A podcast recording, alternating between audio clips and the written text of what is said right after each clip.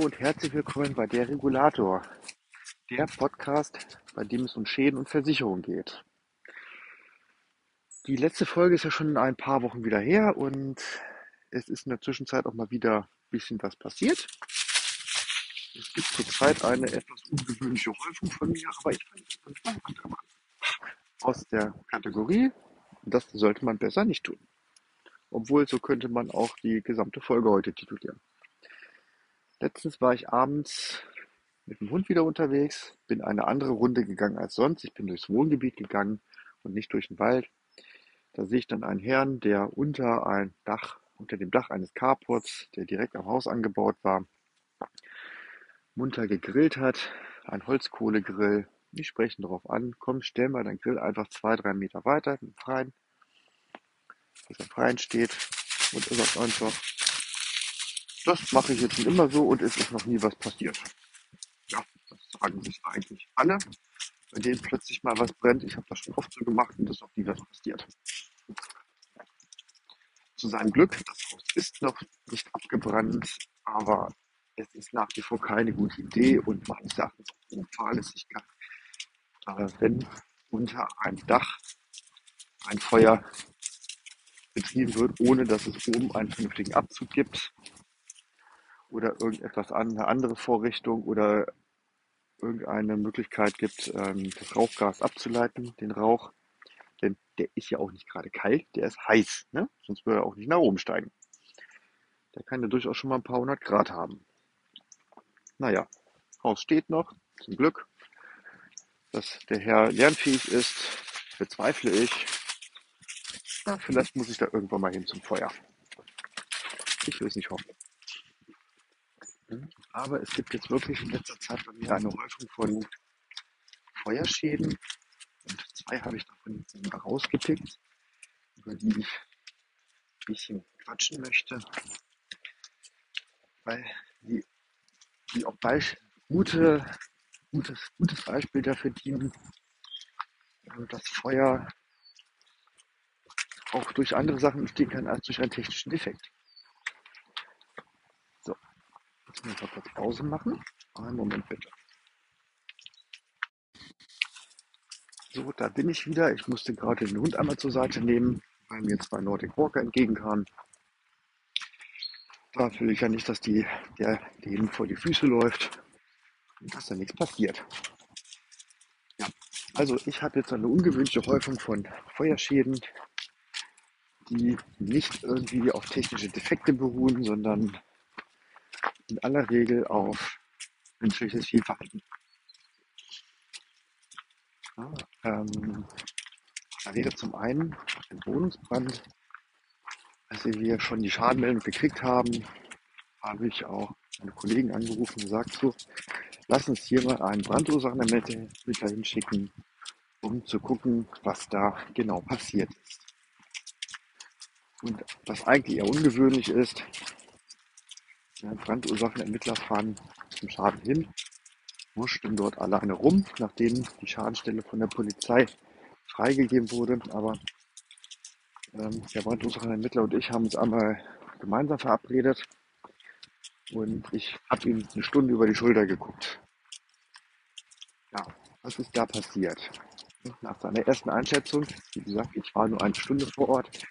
Eine Brandursachenermittlung dauert auch gerne mal zwei oder drei Stunden. Da wird dann auch schon mal ein bisschen Brandschutt durch die Gegend bewegt, geguckt, was da alles drin ist, in, der Ecke oder geschnüffelt, was da vielleicht, ob da vielleicht irgendwo ein Brandbeschleuniger war sind Reste von Steckdosenleisten oder ein Netzteil von irgendetwas. Ne? Das, das finden die dann schon. Und in diesem Fall hat er zwischen Wand und Sofa Zigaretten gefunden. Dummerweise keine frisch verpackten, sondern gerauchte. Also kann man davon ausgehen, dass der gute Mieter da seine Zigaretten vielleicht aus Versehen oder vorsätzlich, das weiß man natürlich nicht. Das müsste man vielleicht nochmal die Polizei erfragen, wenn eine Straftat im Raum steht. Ähm, Das dahingeschmissen hat. Und die ersten Erkenntnisse kann sich natürlich noch ändern, weil ich vorzeitig den Termin verlassen habe. Seinen Bericht habe ich noch nicht gekriegt, den muss er erstmal schreiben. Und ja, was ist hier passiert? Also, unterstellen wir einfach mal, dass es wirklich die Zigaretten waren. Die waren dann hinter dem Sofa, haben dann das Sofa irgendwo so ein bisschen angesteckt. Sofas bestehen auch zu Großteil aus Kunststoff. Man mag es nicht glauben, aber es ist Kunststoff. Der Bezug ist oft Polyester. Das Material ist eigentlich ziemlich widerstandsfähig. Man kann es auch oft reinigen und ist natürlich billig. Kostet nicht viel. Wer ein richtiges Stoffsofa haben möchte, muss da schon ein bisschen mehr Geld für ausgeben. Und das war eben eine Wohnung, die nicht gerade hochpreisig eingerichtet war. Also der Mieter hat sich wohl bei einem Billiganbieter ein Sofa bestellt und unter den Stoffen ist dann natürlich auch noch eine Polsterung. Sonst wäre sehr unbequem auf den Dingern. Und die besteht aus Schaumstoff oft. Das heißt oft eigentlich so gut wie immer. Und der Schaumstoff ist auch nichts anderes als ein Kunststoff. Wie wird Kunststoff produziert? Aktuell noch eigentlich ausschließlich aus Erdöl. Und Erdöl ist ein ziemlich dreckiges Produkt. Da ist alles Mögliche drin. Mineralien und was auch immer noch so alles für ein Zeug da drin ist und irgendwelche anderen Bestandteile wie Schwefel und fragt einen Chemiker, der kann euch das besser erklären als ich. Auf jeden Fall ist ziemlich kein, die Verbrennung von so einem Kunststoffen ist nicht gerade gesundheitsfördernd. Ganz im Gegenteil. So, das hat dann munter gebrannt. Erst glimmt es wohl ein bisschen und dann wird es irgendwann mal ein ordentlicher Brand, wenn genügend Sauerstoff drin kommt. Ja, man sah auch wirklich ziemlich deutlich, dass ähm, das Sofa der Ausgangsort des Brandes war. Weil dort, man mag es glauben, aber dort, wo es am hellsten ein Brandraum ist, da war es am heißesten. Und das ist in aller Regel dann der Brandherd gewesen. Das heißt nicht, dass andere Sachen nicht auch noch munter vor sich hin kokeln können, aber die brennen in aller Regel nicht so lange und werden nicht so heiß. Also jedenfalls an.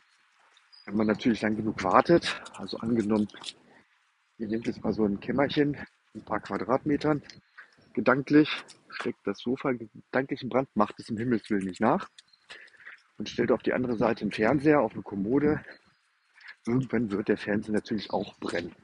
Wenn man lang genug wartet, wird man wahrscheinlich auch feststellen, dass es überall gleich heiß geworden ist. Dann wird man dann den Brandherd nicht mehr so ohne weiteres äh, auseinanderhalten können. Aber die Profis können das dann doch irgendwie. Die sind da echt gut drin. Und deswegen war ich auch dankbar, dass ich mal den Brandursachenentwickler treffen konnte, weil ich das doch sehr interessant fand wie der da munter im Dreck wurstelte, dann da Sachen herausbeförderte, die da hinterlagen. Die Reste von Steckerleisten waren da und äh, dann lagen da auch mal unterm Sofa Konsolenspiele, so gut wie unversehrt, interessanterweise. Also ich muss noch mal einen anderen Schaden finden, also kriege ich garantiert demnächst wieder rein, wo ich dann den Brandursachenermittler dann auch mal über die Schulter gucken kann und mir auch ein bisschen mehr Zeit verlegen kann. Also spannende Sache, was die machen. Ja. Was ist hier noch passiert? Also gucken mal kurz noch auf die Ursache. Eine Zigarette hat den Schaden mutmaßlich verursacht und dadurch ist eine komplette Wohnung auf Monate erstmal unbewohnbar. Also die Räume, zu denen Zimmertüren auf jeden Fall offen standen, die sind schwarz. Und wenn man ins Bad aber reingegangen ist, da stand die Türen auch offen. Der Boden, besonders in dem Badezimmer, ist eigentlich hell gefliest, aber Von den Fliesen war nicht mehr viel zu sehen. Das war eine Schicht Ruß, die sich da abgelagert hat auf den Oberflächen. Also sieht fast schon aus wie so ein Designerbad. Aber wenn man einmal auf diese Fliesen drauf tritt, äh, verwischt der Ruß natürlich und man sieht, dass da eigentlich was anderes drunter ist. Kann der werte Herr noch irgendetwas von seinem Hausrat, der da steht, verwenden? Wahrscheinlich nicht. Also vielleicht ist es durchaus möglich, das ein oder andere ähm, Objekt zu reinigen. Es ist halt nur die Frage, ob das wirtschaftlich sinnvoll ist. Also man könnte zum Beispiel vielleicht das Geschirr im Schrank noch problemlos reinigen, wenn man wollte. Aber das muss der gute Mann selbst entscheiden, denn ich habe nicht sein Hausrat versichert, sondern nur das Gebäude in Anführungsstrichen, was teuer genug sein wird. Ja, dann ein weiterer Feuerschaden, den ich hatte, den ich unmittelbar, nachdem ich da eine Stunde lang mit dem Brandursachenermittler in der Brandwohnung stand, hatte, eine Stunde später ungefähr. Das, ja, ist, wie gesagt, es häufen sich die Feuerschäden. Ich finde es echt spannend zur Zeit. Ähm, da hat der Eigentümer des Hauses seinen Kamin schon mal in Betrieb genommen und dann am nächsten Morgen vermute ich mal den, die Asche rausgeholt. Die fällt dann seine Aussage gleich äh, nach gleich in eine Art Eimer. Den hat er nach draußen genommen, angefasst von den Seiten und unten um zu prüfen, ja, ist kalt. Und hat sie dann sofort oder etwas später, das weiß ich nicht, ist auch in diesem Fall nicht wichtig, ähm, in die Mülltonne geschmissen. Wo soll man Asche auch sonst hinschmeißen? Man könnte sie vielleicht noch zur Nährstoffanreicherung ins Blumenbeet schütten. Aber ich denke mal, ein guter Kaminnutzer wird wahrscheinlich so viel Holz da durchjagen, dass man gar nicht mehr weiß, wohin mit dem ganzen Zeug. Also hat er den einmal genommen, weggeschüttet und fertig. Ja, jetzt was ganz Kurioses wohl passiert. Ne? Also im Eimer in der Mitte muss noch garantiert irgendwo mindestens ein Stückchen Holz gewesen sein, das noch munter vor sich hin glimmte und heiß war. Da sieht man mal, dass der äußere Anschein, er hat nämlich gesagt, der Eimer war handwarm maximal, also nicht mehr heiß, ne, ausgekühlt seine Ansicht, seinen Angaben nach, aber in der Mitte eben nicht. Hätte er mal ein bisschen drin rumgestochert mit irgendetwas, dann hätte er wahrscheinlich dann noch das heiße Holz gefunden. Hat er aber nicht gemacht. Ja, diese Asche wirkte um dieses Holz herum. Erstmal hat sie das Holzstück Holz vom Sauerstoffzufuhr, von der Sauerstoffzufuhr abgeschnitten. Und sie diente noch als Wärmeisolation. So. Naja, also Mülltonne auf, rein. Was passiert dann? Alles wird erstmal durcheinander geschüttet. Und wäre in der Mülltonne kein Sauerstoff gewesen, wäre wahrscheinlich nichts passiert. Aber was passiert dann? Das Holz war noch heiß. Und zwar so heiß, dass die Aktivierungsenergie für eine exotherme Reaktion, also eine Verbrennung in Verbindung mit Sauerstoff, problemlos stattfinden konnte und auch leider eingetreten ist. Die Mülltonne ist weggebrannt. Die Fassade sieht aus wie sonst was. Man hat sie zwar schon einmal grob gereinigt, aber das reicht eben noch nicht. Da muss noch mehr gemacht werden. Dann, weil das die Mülltonnen direkt wieder an einem Überdach, unter einem Überdach standen, das dann auch komplett weggebrannt ist. Das war jetzt nur so eine Metallkonstruktion, auf der Kunststoffwellplatten montiert waren. Also die, die waren sofort weg. Da war nichts mehr von vorhanden. Von den Platten habe ich gar nichts mehr gesehen. Ich habe nur noch die Metallkonstruktion gesehen. So. Aber das, das wäre mir egal, ne? diese Konstruktion. Das ist einfach zu ersetzen und fertig. Bescheidener wird es natürlich, wenn man sich jetzt einen Dachüberstand anguckt und der war mit Schindeln verkleidet, so Schieferplatten. Ähm, und jetzt muss man gucken, ob Rauch darunter gezogen ist. Da kommt man nach, bei diesem Haus zum nächsten Problem. Es ist ungefähr 45 Jahre alt, Pi mal Daumen. Diese Schieferplatten, das sind jetzt keine echten Schieferplatten gewesen, sondern hergestellte, die haben Asbest als Bestandteil. Und das ist auch noch kein Problem. Die nimmt man dann ab und fertig. Aber das Dach besteht auch aus, aus Wellplatten, aus Faserzementwellplatten. Und das Baujahr lässt auch darauf schließen, dass diese auch asbesthaltig sind. Jetzt muss man echt erst hinkriegen, diese Platten zu lösen oder irgendwie anderweitig darunter zu gucken und zu prüfen, ähm, wie es dort aussieht. Denn wenn man Fuß- und Brandrückstände nicht vernünftig beseitigt, wird das beim nächsten Mal, wenn die Sonne richtig drauf scheint und es warm wird, richtig schön stinken. Im Wohnzimmer will der Kunde nichts gerochen haben, das direkt unter dem Dach ist. Also dass die Decke des Wohnzimmers geht bis zur Dachschräge hoch. Das ist also kein Dachboden. Ähm, ob er jetzt nichts gerochen hat, weil es im Haus, also durch den das Feuerzug auf den Keller hoch, in rein, durch ein Fenster, ähm, ob er deswegen nichts riecht und entsprechend abgehärtet ist. Ich konnte auch nichts riechen, weil ich halt vorher auch eine Stunde lang in einer üblen Brandruine stand, in der Brandwohnung und meine Klamotten auch schon diesen Brandgeruch angenommen haben. Aber der Kunde sagte, da ist nichts. Das ist schon mal gut, die Aussage. Und wir hoffen, dass es so bleibt und nicht entdeckt wird, denn das würde dann viel Geld und Nerven sparen und die Baustelle erheblichen Umfang reduzieren.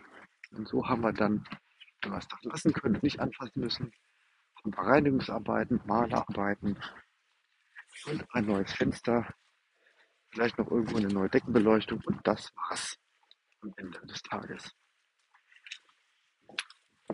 Ja. Was haben diese drei Fälle, die ich heute geschildert habe, gemeinsam? Also ich betrachte den ersten mal mit dabei, mit dazu, auch wenn es nicht gebrannt hat.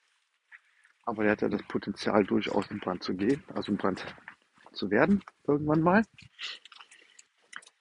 Ja, ich sag's mal so, es ist die Dummheit der Menschen. Anders kann man das nicht sagen. Wir haben einmal einen, der sagt, ich mache das immer so und ist noch nie was passiert. Mhm. Ganz tolles Argument. Das gleiche kann man auch sagen. Ähm, ich fahre immer ohne Sicherheitsgurt und es ist noch nie etwas passiert. Ähm, ja, wenn was passiert, dann ist es durchaus sinnvoll, den Sicherheitsgurt gehabt zu haben kann man sich natürlich die Frage stellen, wie bei der Schutzimpfung gegen Corona, wie oft passiert es, dass ich ja vielleicht einen Unfall habe. Nur wenn er halt passiert, dann ist er recht übel. Ich hatte schon Autounfälle, immer unschuldig. Ähm, da war ich dankbar, dass die Sicherheitseinrichtungen im Auto funktioniert haben. Schwer verletzt bin ich nicht rausgekommen. Das eine Mal ein ordentliches HWS, heißt Wirbelschleudertrauma. War nicht schön. Hat mir ein paar Tage echt dreckig. Aber richtig. Ja, ähm, ja, der gute Mann hat also offensichtlich dumm gehandelt. Dann hat einer mit den Zigaretten, der hat auch nicht gerade besonders intelligent gehandelt. Hätte er einfach seine Zigaretten ordnungsgemäß in einen Aschenbecher ausgedrückt, dann wäre ich dort nie gewesen und hätte seine Wohnung nie gesehen. Und der letzte mit seinem Kamin hätte er vielleicht im Eimer einfach mal noch einen Tag draußen stehen lassen oder irgendwie rumgeprokelt, rumgestochert mit einem ähm, Metallteil, dann hätte er wahrscheinlich auch gemerkt, okay, das ist jetzt nicht ganz so gut, denn also die ersten beiden sind auf jeden Fall, äh, nicht die ersten beiden, der erste und der letzte sind auf jeden Fall meines Erachtens grob fahrlässiges Handeln. Also wenn ihr nicht zufällig grobe Fahrlässigkeit in eurer Police mitversichert habt, dann habt ihr dann bei so einem Schaden echtes Problem. Denn wer grob fahrlässig handelt, der kriegt im Rahmen seines Verschuldens weniger Geld. Steht da so richtig schön so sinngemäß im Gesetz drin. Da habe ich garantiert auch schon mal drüber gesprochen, was grob fahrlässig ist. Also so grob fahrlässig ist, wenn man die offensichtlichen Gedanken nicht macht oder nicht machen möchte oder sie einfach beiseite wischt. Wie zum Beispiel mit der klassischen Aussage, ich mache das schon immer so, hier ist zehn Jahre lang nichts passiert. Ja, kann ja durchaus sein. Aber im elften Jahr kann das passieren, wenn man Pech hat. Und das mit der heißen Asche. Jeder weiß, dass man heiße Asche nicht in Mülltonnen schütten sollte. Das steht auch auf den Mülltonnen oft drauf. Ich erinnere mich zumindest an die Mülltonne bei meinen Eltern. Da stand das wirklich drauf. Keine heiße Asche einfüllen. Denn unsere Mülltonnen bestehen in aller Regel aus Kunststoff. Wären sie aus Metall, wäre das wahrscheinlich auch wieder anders. Ja, und ja, hätte man wirklich drei, also zwei Fälle hätte man echt vermeiden können. Und wenn der erste das vielleicht zufällig hört und beherzigt, dann kann er vielleicht auch einen größeren Schaden bei sich zu Hause einfach mal abwenden. Das freut nicht nur die Versicherung, wenn das Haus nicht brennt, sondern das freut eigentlich alle. Denn wenn zu viel passiert, müssen dummerweise die Prämien steigen. Das wird nicht anders funktionieren, das System. Das funktioniert nun mal so. Ähm, eine Versicherung guckt in aller Regel, was passiert, wie teuer wird's, und dann wird geguckt, ob man das irgendwie durch geschicktes Management ähm, so drehen kann, dass man A, eine niedrige Prämie als der Mitbewerber anbietet und B, die Schäden ähm, besser handelt, dass sie vielleicht weniger kosten. Da gibt es durchaus Möglichkeiten, da ähm, Sachen unterschiedlich anzugehen. Das habe ich auch schon mal so ein bisschen angesprochen oder man hört es eigentlich immer im Hintergrund so ein bisschen mit, dass man guckt, was getan werden muss und nicht einfach wild drauf los machen lässt. Also einfach vorher mal kurz innehalten, bevor etwas angegangen wird und nicht ähm, kopflos losrennen. Das bringt in aller Regel gar nichts. Habe ich schon so oft erlebt. Okay, das soll es auch erstmal in diesem Sinne gewesen sein. Ich bin auch bald mit dem Hund wieder zu Hause. Der möchte gerne frühstücken. Ich auch. In diesem Sinne, bleibt schadenfrei. Ich wünsche euch noch ein schönes Wochenende. Bis dann. Tschüss.